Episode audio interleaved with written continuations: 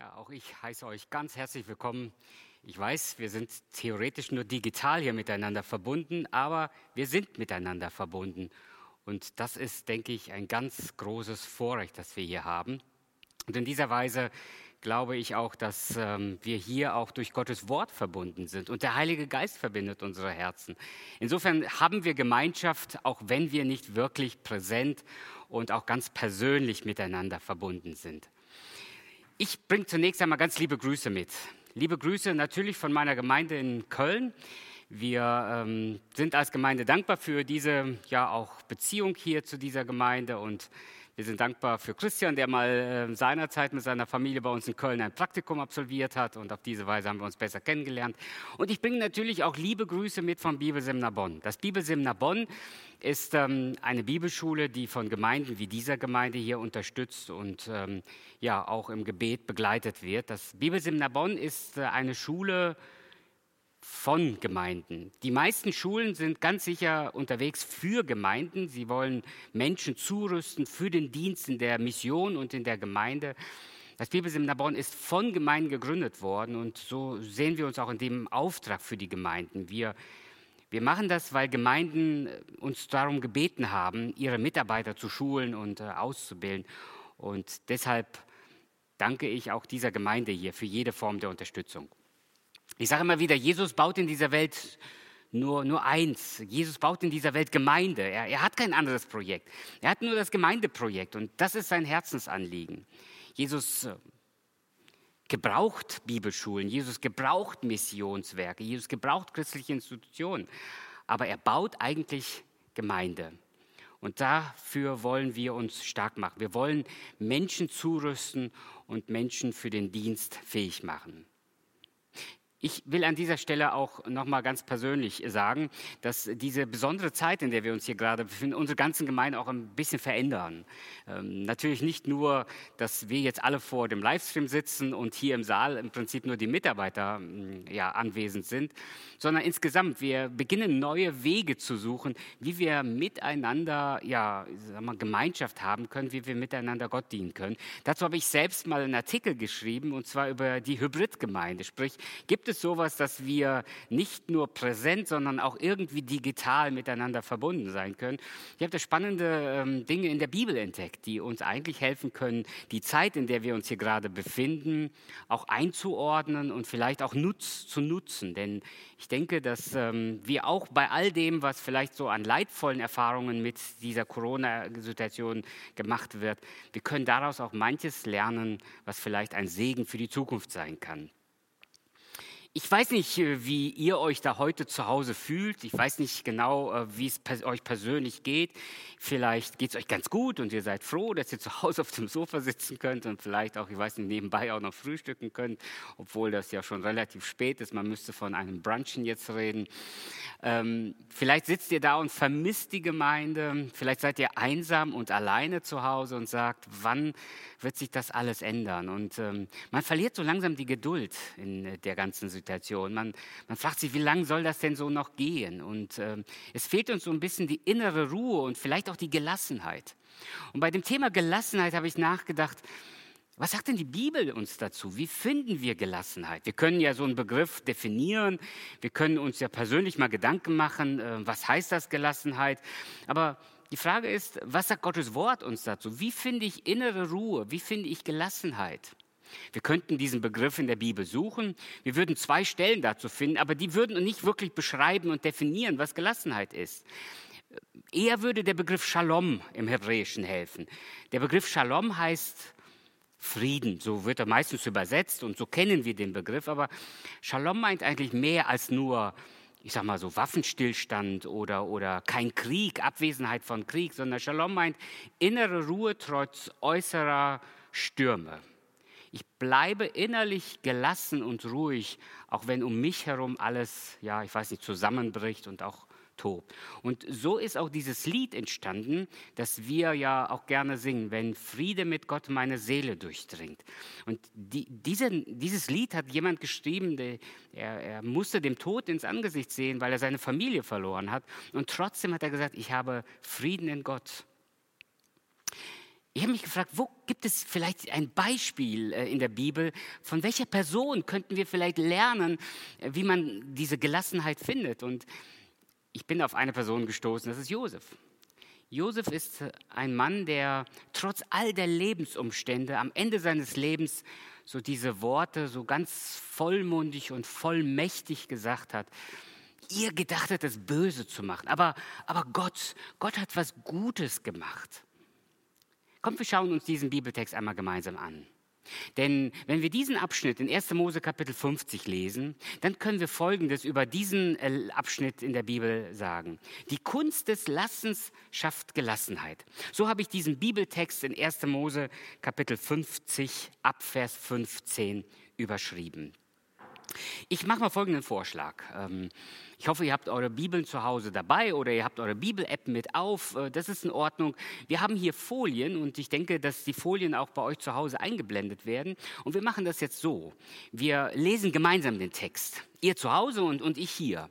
Wir machen das in folgender Weise. Ich lese immer das, was, ähm, ja, ich sag mal, der Autor schreibt. Und wir lesen alle laut gemeinsam hier im Raum und ähm, auch zu Hause das, was die persönliche, was die direkte Rede ist. Das ist in meinem Text fett gedruckt und das lesen wir einfach laut zusammen. Und auf diese Weise sind wir mal verbunden. Und ihr zu Hause macht mit an diesem Gottesdienst, in dem Teil an diesem Gottesdienst. Die Haltung, die könnt ihr euch selbst überlegen. Ihr könnt aufstehen, das ehrt sicherlich Gott. Aber vielleicht ist das jetzt auch schwierig und vielleicht bist du sogar krank und kannst gar nicht aufstehen. Dann ist das auch nicht notwendig. Dann, wenn es irgendwie möglich ist, lies mit. Ansonsten hör einfach, was uns Gott hier in seinem Wort sagt. Wir lesen miteinander. Ab Vers 15. Das Fettgedruckte lesen wir laut zusammen. Das, was der Autor schreibt, das lese ich von hier vorne. Die Brüder Josef aber fürchteten sich, als ihr Vater gestorben war, und sprachen: Josef könnte uns Gram sein und uns alle Bosheit vergelten, die wir an ihm getan haben. Darum ließen sie ihm sagen: Dein Vater befahl vor seinem Tode und sprach: So sollt ihr zu Josef sagen: Vergib doch deinen Brüdern die Missetat und ihre Sünde, dass sie so übel an dir getan haben. Nun, vergib doch diese Missetat uns, den Diener Gottes, deines Vaters. Aber Josef weinte, als sie solches zu ihm sagten. Und seine Brüder gingen hin und fielen vor ihm nieder und sprachen, siehe, wir sind deine Knechte. Josef aber sprach zu ihnen, fürchtet euch nicht, stehe ich denn an Gottes Statt? Ihr gedachtet es, böse zu machen, mit mir zu machen, aber Gott gedachte es, gut zu machen, um zu tun, was jetzt am Tage ist, nämlich am Leben zu erhalten, ein großes Volk. So fürchtet euch nun nicht, ich will euch und eure Kinder versorgen.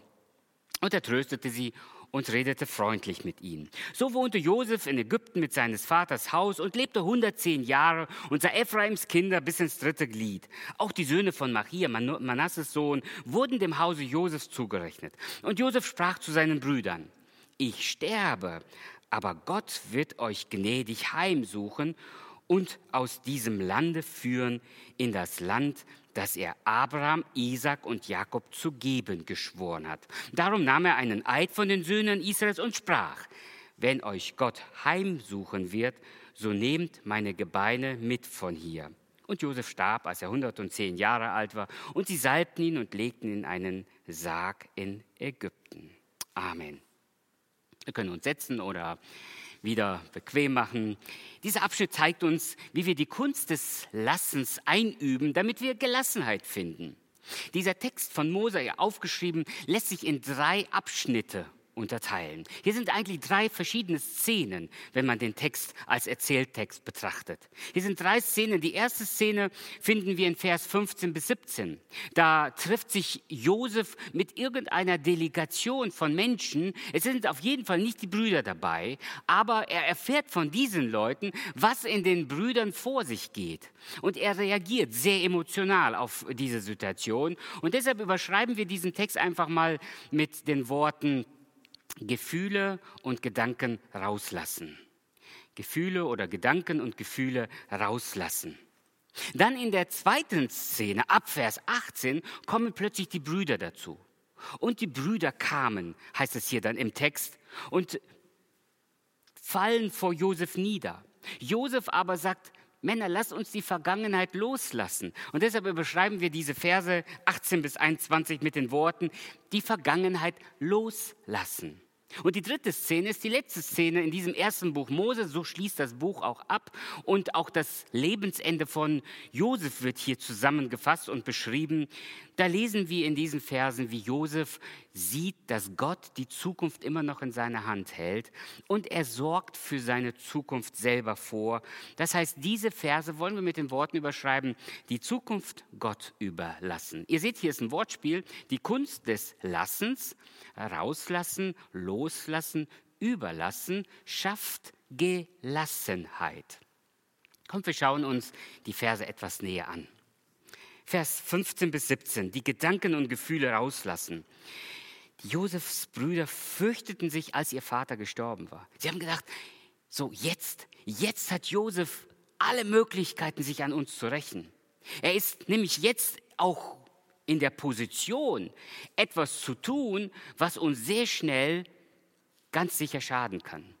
Und vielleicht ist er auch so frustriert von uns, was wir ihm seinerzeit angetan haben. Und vielleicht hat er seinen ganzen Ärger und Wut nur deswegen zurückgehalten, weil der Vater noch lebt. Und er wollte seinem Vater nicht noch mehr Herzeleid bereiten. Und deswegen hat er einfach uns in Ruhe gelassen. Aber jetzt, jetzt hat er alle Möglichkeiten mit uns zu tun, was ihm gefällt und was, was ihm, wie es ihm passt. Diese Angst verfolgt sie so sehr, dass sie die Angst irgendwie artikulieren wollen. Das heißt, sie kommen und lassen ihre Gedanken raus. Nein, sie kommen nicht selbst, haben wir ja gesagt, sondern irgendjemand anders kommt hierher. Und das ist das, was uns hier auffällt. Hier in diesen Versen wird uns gezeigt, wie sehr sie Angst haben vor Josef und vor der gesamten Situation. Hier gibt es mindestens sechs Zeichen, sechs Kennzeichen für ihre Angst. Das erste habe ich bereits gesagt. Sie kommen nicht selber. Ich habe mich gefragt, wen haben die denn da gesandt? Wer ist denn da hingekommen? Haben sie ihren Rechtsanwalt dahin geschickt? Haben sie einen Mediator hingeschickt? Haben sie irgendeine Vermittlungs, ja, Vermittlungsteam gefragt, das sie in diesem Moment, das Josef besucht hat? Wir wissen es nicht so genau. Auf jeden Fall wissen wir eins, sie sind nicht selber gekommen, sondern jemand anders hat erzählt, was in ihnen vorgeht.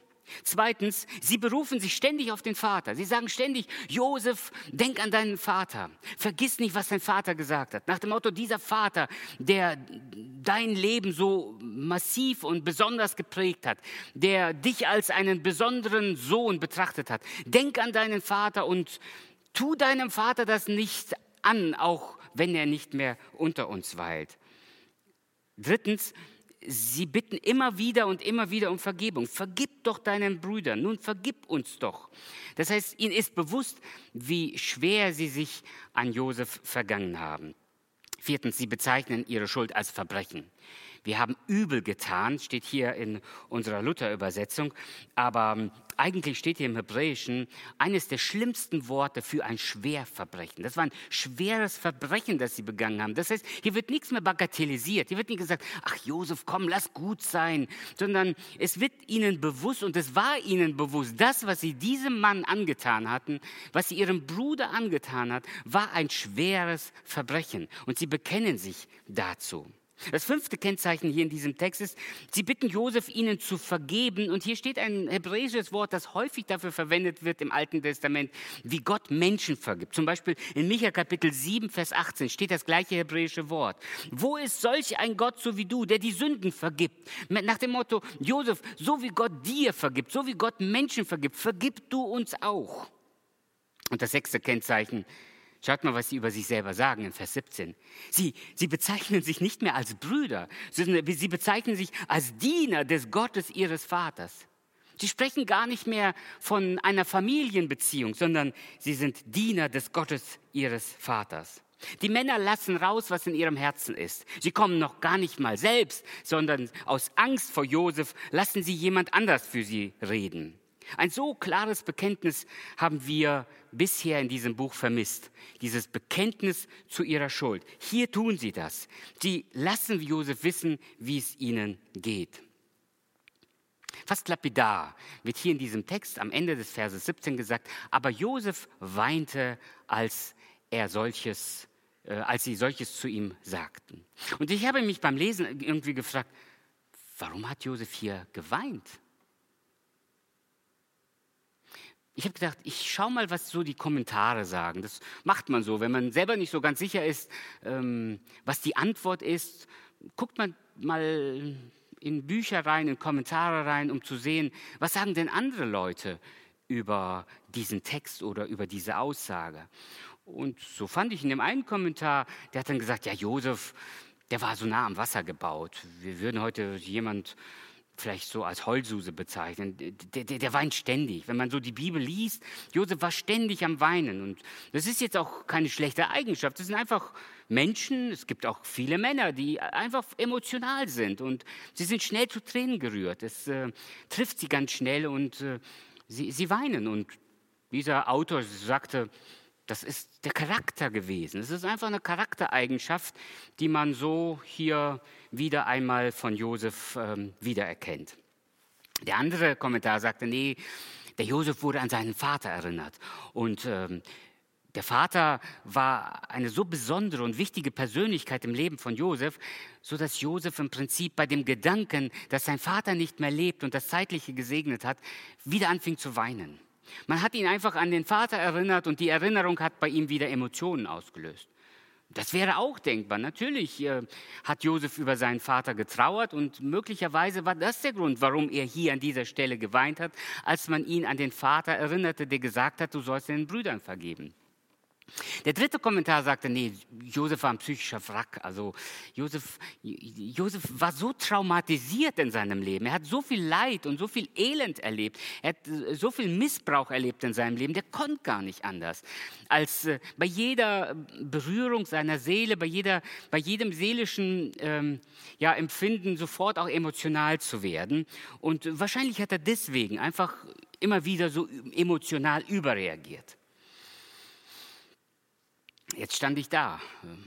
Was, warum hat Josef hier geweint? Ich habe für mich eine eigene Antwort gefunden. Wisst ihr, warum Josef geweint hat? Er hat geweint, weil er geweint hat. Das ist die Antwort. Mose, als Autor dieses Buches, sieht es nicht für notwendig an, es uns zu erklären, warum dieser Mann an dieser Stelle weint. Es ist auch nicht wichtig, warum er geweint hat. Es ist wichtig zu erkennen, er hat geweint und er durfte weinen. Mein Lieben, es ist gut, wenn wir unsere Gefühle rauslassen. Es ist gut, wenn wir unsere Gefühle zeigen. Wir brauchen in der Gemeinde, wir brauchen in der Familie, wir brauchen in unserem Leben Momente, wo wir unsere Gefühle zeigen können. Und da gehört Trauer, Leid und auch die Tränen dazu. Übrigens, wenn wir die Bibel lesen, dann hat doch nicht nur Josef geweint. Wir lesen in der Bibel, dass zum Beispiel auch Petrus geweint hat. Warum hat denn Petrus geweint? Bei Petrus wissen wir es genau. Es steht so im Text. Petrus hat Jesus verleugnet. Und als sein Blick Jesus traf, in dem Moment, wo Jesus gerade verraten hat, so ganz mies, hat er sich von Jesus abgewandt, obwohl er kurz vorher noch Jesus gesagt hat, Jesus, ich bin bereit, mit dir in den Tod zu gehen, verrät er ihn hier ihn auf so eine ganz schmutzige Art und Weise. Und als er den Blick von Jesus sieht, trifft es ihn tief ins Herz. Er hat geweint über sein eigenes Versagen. Und dann heißt es in den Evangelium, er ging hinaus und weinte bitterlich. Es ist gut und richtig, wenn wir über unser eigenes Versagen auch weinen können. Ach, und übrigens, Paulus hat geweint. Paulus hat die Christen in Ephesus drei Jahre intensivst betreut. Als Missionar kam er zu ihnen, um ihnen zu helfen und ihnen zu zeigen, wie, wie groß Gott in seiner Gnade ist, dass er seinen Sohn Jesus Christus gesandt hat. Und dann lesen wir in Apostelgeschichte Kapitel 20, dass Paulus zu den Christen in Ephesus sagt, dass er sich zum letzten Mal von ihnen verabschiedet und sagt, ich habe unter Tränen Tag und Nacht einen jeden von euch hier ermahnt und unterwiesen. Ich habe mich gefragt, was hat der hat Tag und Nacht, der hat doch gar nicht geschlafen.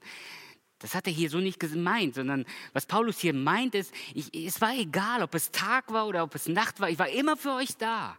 Ich war immer für euch da. Ich war Tag und Nacht ansprechbar, erreichbar für euch.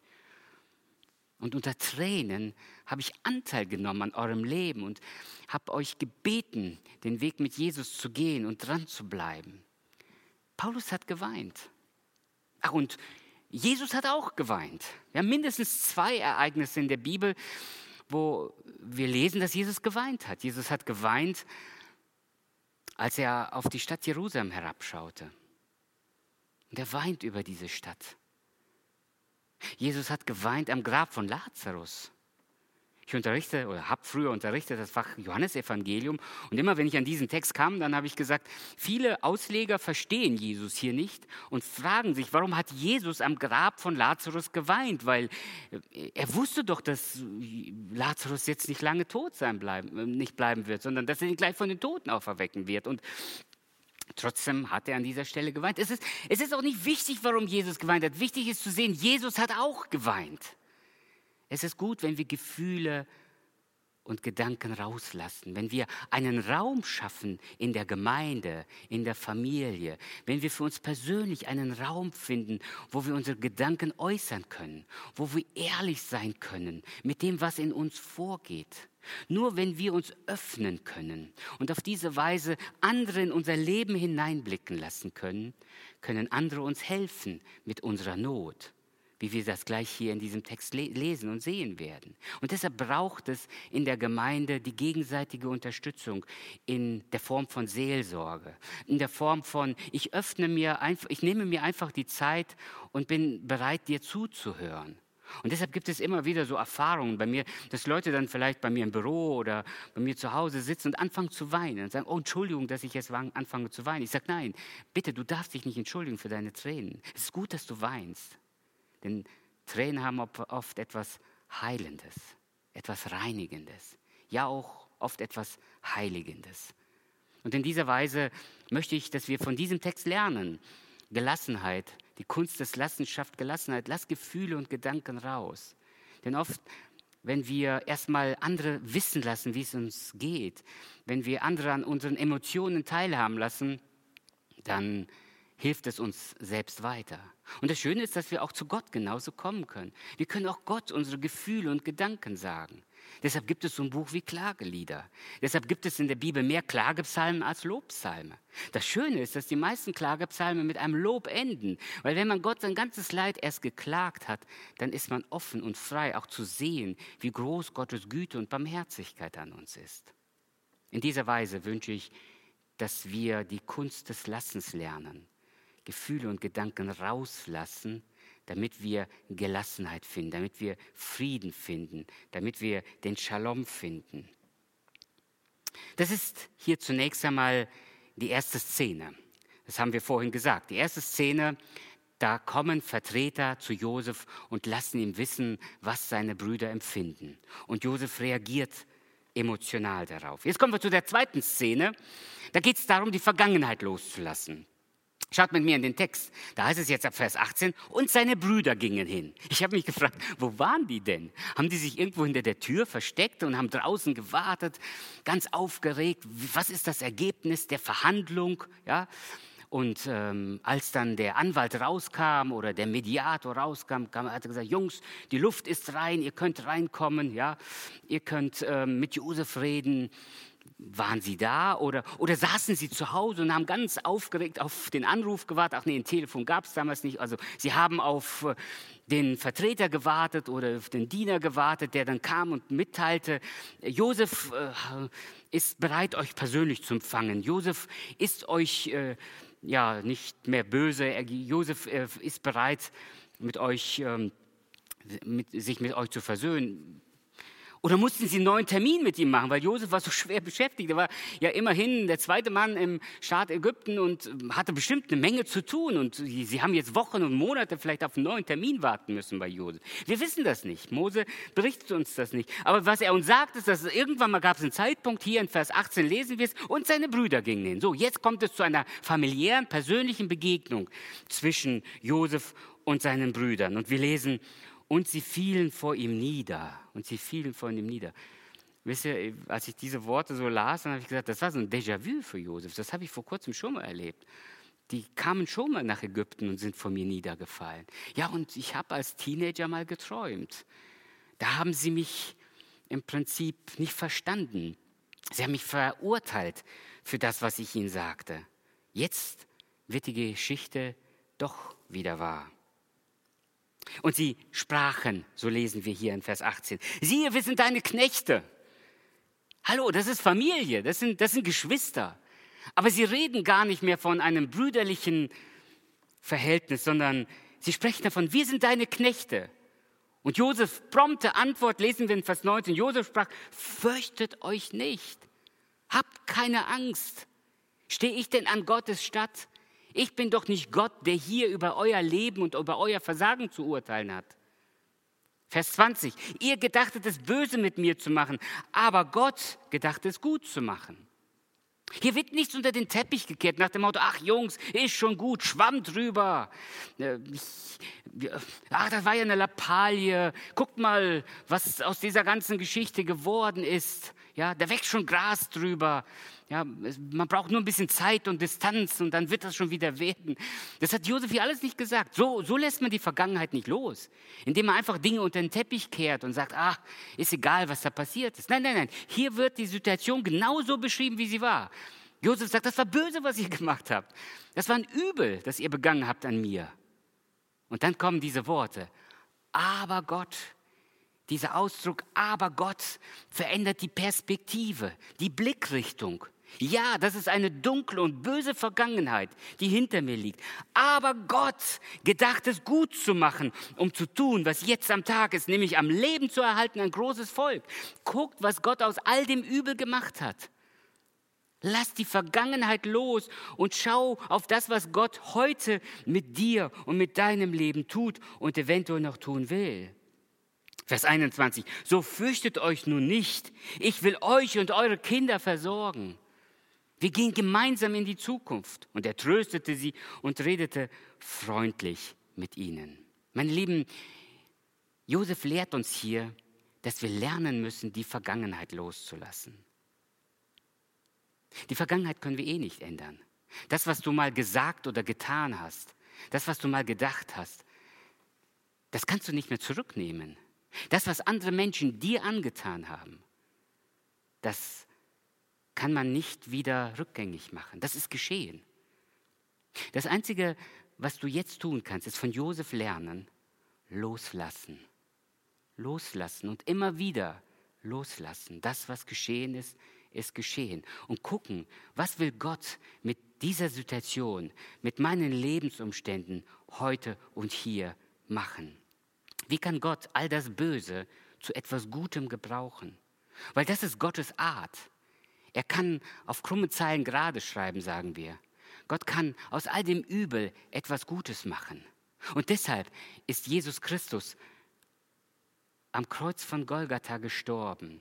Das war das größte Verbrechen, das die Menschheit je begangen hat.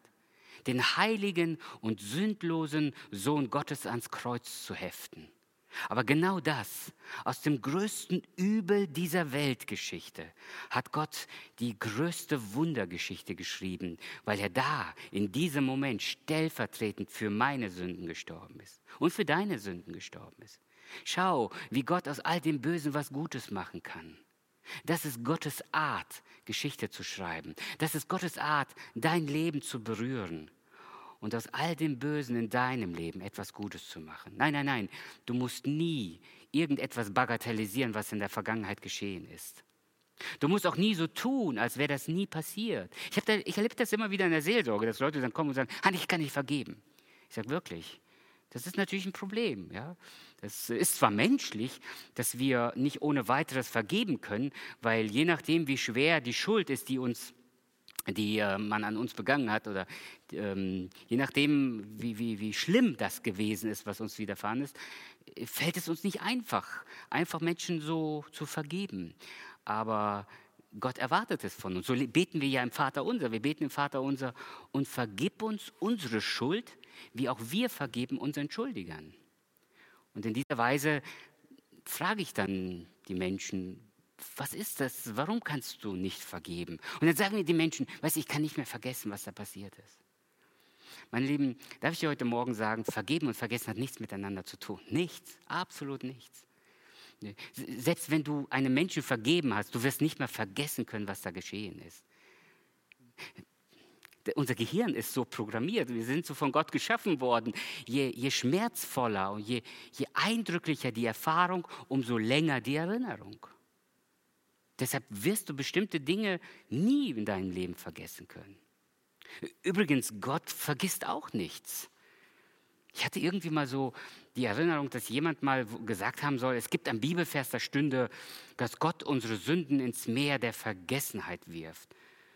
Ich habe nach diesem Bibelvers gesucht. Ich, ich, wollte wissen, wo steht das denn, dass Gott unsere Sünden ins Meer der Vergessenheit wirft. Ich habe diesen Bibelvers nicht gefunden.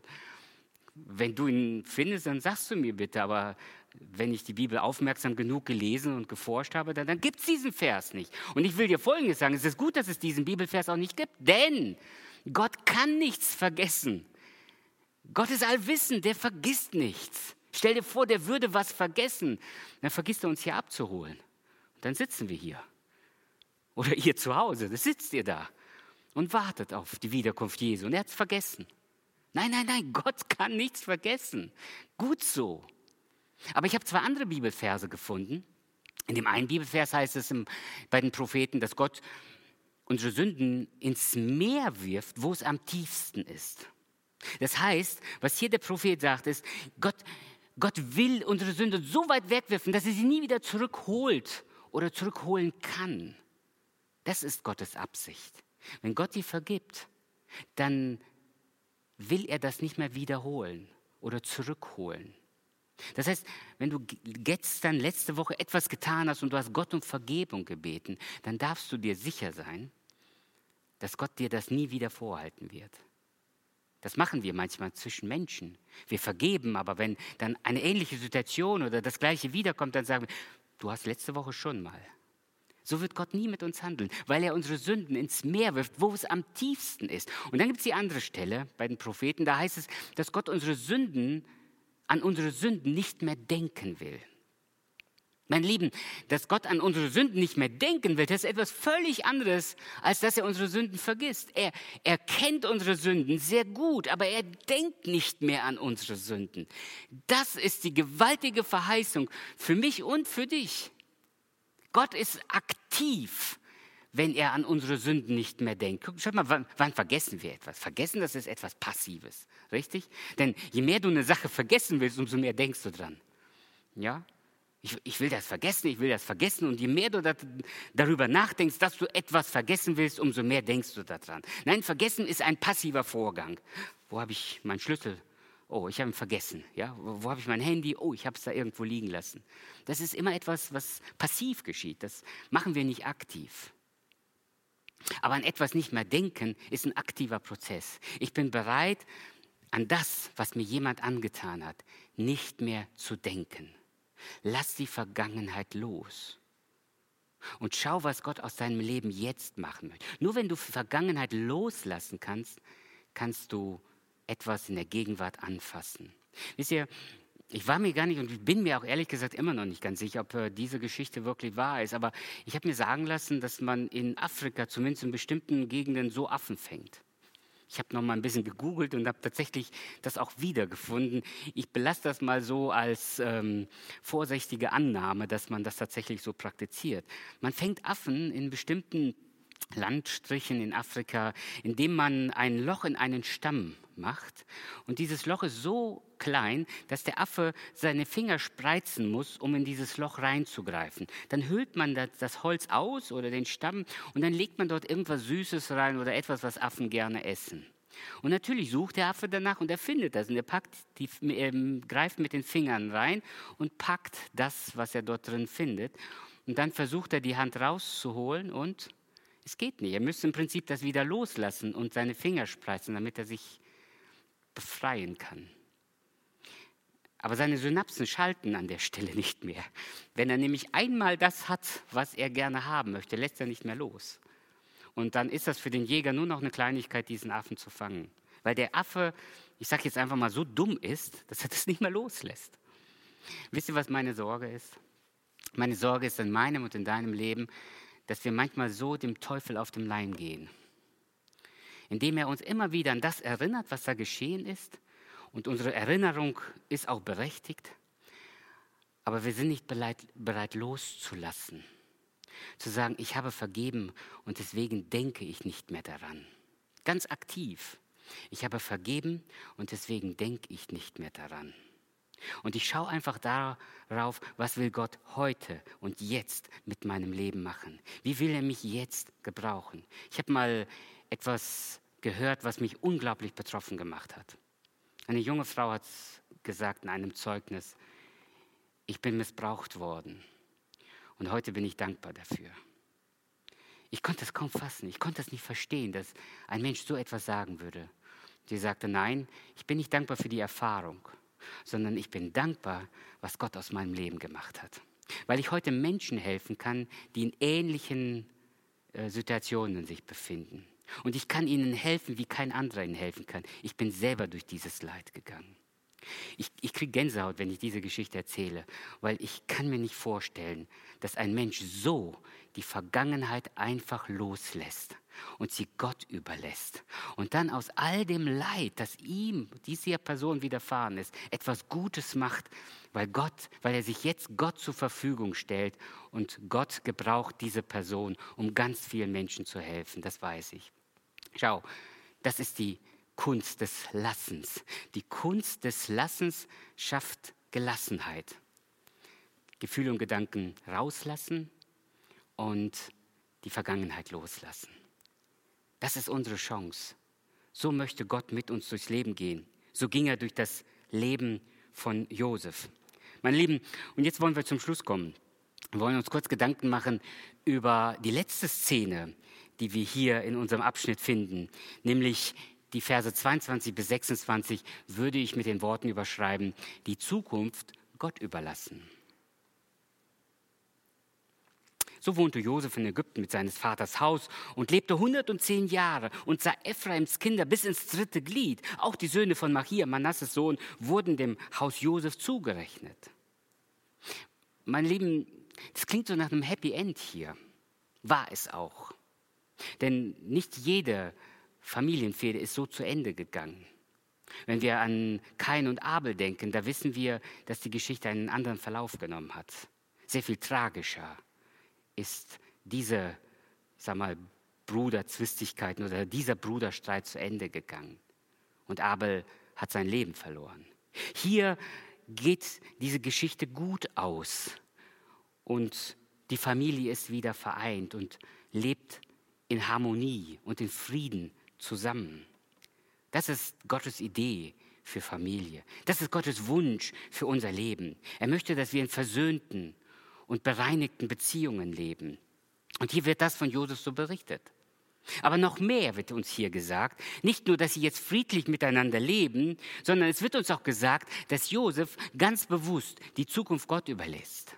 Josef schaut in die Zukunft und sagt, Vers 24, ich sterbe, aber Gott wird euch gnädig heimsuchen. Das Wort heimsuchen ist nicht heimzahlen, sondern heimsuchen meint hier, Gott wird euch gnädig sein. Gott wird euch wohlwollend entgegenkommen. Gott wird bei euch sein. Er wird euch gnädig heimsuchen und aus diesem Land führen in das Land, das er Abraham, Isaac und Jakob zu geben geschworen hat. Die Zukunft ist herrlich. Ihr werdet nochmal zurückkommen in die Heimat. Das ist Josefs Sicht und Vision für die Zukunft. Er weiß, dass Gott sein Volk, dass Gott seine Kinder nicht verlässt. Und in dieser Weise, meine Lieben, macht Josef eins richtig. Er überlässt Gott die Zukunft. Und auf der anderen Seite aber ordnet er seine eigene Zukunft. Das ist die Balance, die Josef hier am Ende seines Lebens findet. Ab Vers 25 heißt es dann, darum nahm er einen Eid von den Söhnen Israels und sprach, wenn euch Gott heimsuchen wird, so nehmt meine Gebeine mit von hier. Und dann wird in Vers 26, das ist der letzte Vers im ersten Buch Mose gesagt, und Josef starb, als er 110 Jahre alt war, und sie salbten ihn und legten ihn in einen Sarg in Ägypten.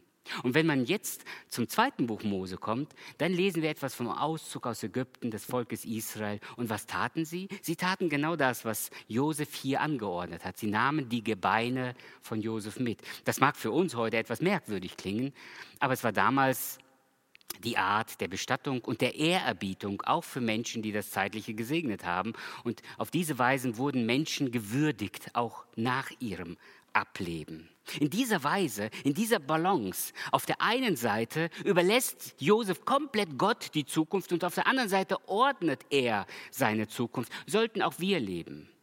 Mein Lieben, es gibt Menschen, die leben in so einer Angst um die Zukunft, dass sie komplett die Gegenwart vergessen. Sie haben so eine Angst, was kommt morgen? In welcher Welt leben meine Kinder auf? Wie wird es in den nächsten Jahren hier in Deutschland werden, in dieser Welt werden?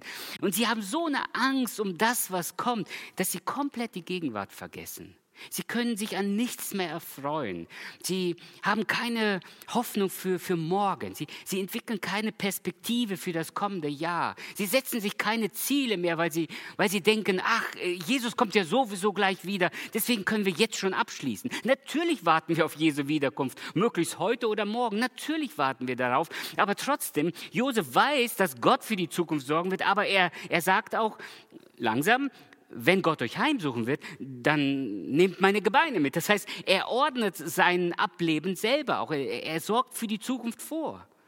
Als Jesus uns gesagt hat, dass wir uns nicht um das Morgen sorgen sollen, dann meinte er nicht, dass wir für das Morgen nicht vorsorgen sollen sondern er meinte, dass wir keine Angst um die Zukunft haben sollen, dass wir nicht Panik haben sollten vor dem, was noch kommt, sondern dass wir ganz getrost wissen, dass Gott uns heute und morgen versorgen wird. Aber das heißt nicht, dass wir nicht für die Zukunft Pläne schmieden sollen. Das sollen wir sehr wohl tun. Wie soll es Martin Luther einmal so schön gesagt haben? Und sollte morgen die Welt untergehen, ich pflanze heute noch ein Apfelbäumchen ein. Das, das ist die Art, die Balance, die wir brauchen. Wisst ihr? Und in dieser Weise sollten wir leben. Wir sollten so leben, dass wir wissen, die Zukunft liegt vor uns. Es gibt nämlich auch die anderen Menschen, die so im Hier und Jetzt leben, dass sie gar nicht mehr die Perspektive haben, dass Jesus bald wiederkommt. Sie haben gar nicht die Perspektive, dass das Schönste auf uns eigentlich noch wartet. Dass die Herrlichkeit bei uns, dass die Herrlichkeit bei Gott das eigentliche Ziel von uns Christen ist. Sie haben es sich so bequem eingerichtet, dass sie eigentlich nur noch hier und jetzt leben wollen wollen. Und Josef zeigt uns hier, wie wir es richtig machen. Die Kunst des Lassens schafft Gelassenheit, nämlich Gott die Zukunft überlassen. Und in dieser Weise wissen, Gott hat eine herrliche Zukunft für uns. Er geht mit uns in das Morgen. Er, er geht mit uns, wenn wir heute Pläne schmieden für das kommende Jahr. Und er begleitet uns, weil er uns nicht alleine lässt. Ich weiß nicht, wie deine persönliche Beziehung zu Jesus aussieht, zu Gott aussieht. Ich weiß nicht, wie, wie du dich auf die Zukunft vorbereitest, aber ich will dich einladen. Wenn du deine Zukunft nicht geordnet hast und wenn du nicht weißt, dass du nach dem Ableben bei Gott in der Herrlichkeit ankommst, dann lade ich dich ein, heute, da wo du bist, geh auf die Knie und bitte Gott um Vergebung der Sünden. Denn dafür ist Jesus am Kreuz von Golgatha gestorben für meine und deine Sünden. Bitte ihn um Vergebung der Sünden und bitte, dass Gott dich als sein Kind annimmt und deine Zukunft auch in seine Hand nimmt, weil dann ist es garantiert, dass du am Ziel ankommen wirst.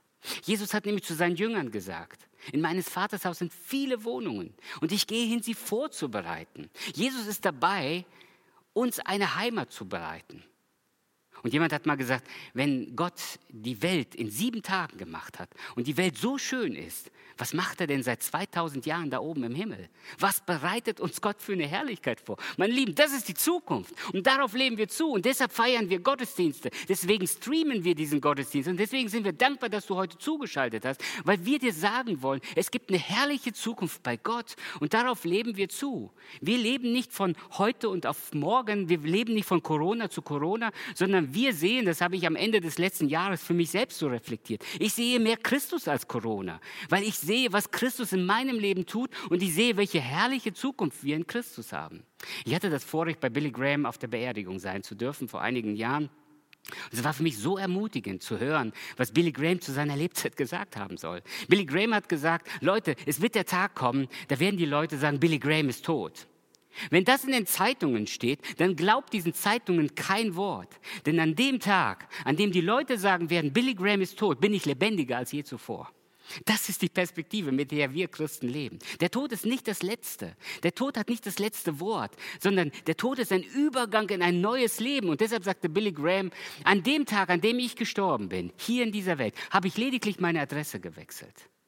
Das ist die Perspektive, mit der Jesus an das Grab von Lazarus kommt und sagt, du wirst leben, selbst wenn du stirbst. Ihr Lieben, so, so überlassen wir Gott unsere Zukunft. Und das ist nicht nur Einbildung, sondern das ist Realität. Und deshalb verkündigen wir dieses Wort. Finde Gelassenheit in dem, der dir seine Ruhe und seinen Shalom geben kann, nämlich Gott. Der gesagt hat, in dieser Welt habt ihr Angst, hat Jesus gesagt. Ohne Zweifel, in der Welt habt ihr Angst. Aber seid getrost, ich habe die Welt überwunden. Mit dieser Perspektive können wir Frieden finden und Gelassenheit finden. Wir fassen nochmal zusammen. Wir haben gesagt, die Kunst des Lassens schafft Gelassenheit. Und das ist ein Wortspiel, weil das Lassen uns Gelassenheit schenkt. Und wir haben gesagt, Gelassenheit, das ist dieser tiefe innere Friede, selbst wenn äußere Umstände uns vielleicht bedrohen und uns Angst machen. Und ich wünsche einem jeden von uns, dass wir diesen Frieden, diese Gelassenheit in Gott finden. Und Josef lehrt uns heute Morgen wunderbar, wie wir diese Gelassenheit lernen können, wie wir die Kunst des Lassens gewinnen können, äh, wie wir die erlernen können. Die Kunst des Lassens schafft Gelassenheit. Erstens, Gedanken und Gefühle rauslassen. Zweitens, was haben wir gesagt? Die Vergangenheit loslassen. Und drittens, die Zukunft Gott überlassen. In diesem Sinne, in diesem Sinne wünsche ich, dass du die Kunst des Lassens lernst. Gott segne dich dabei.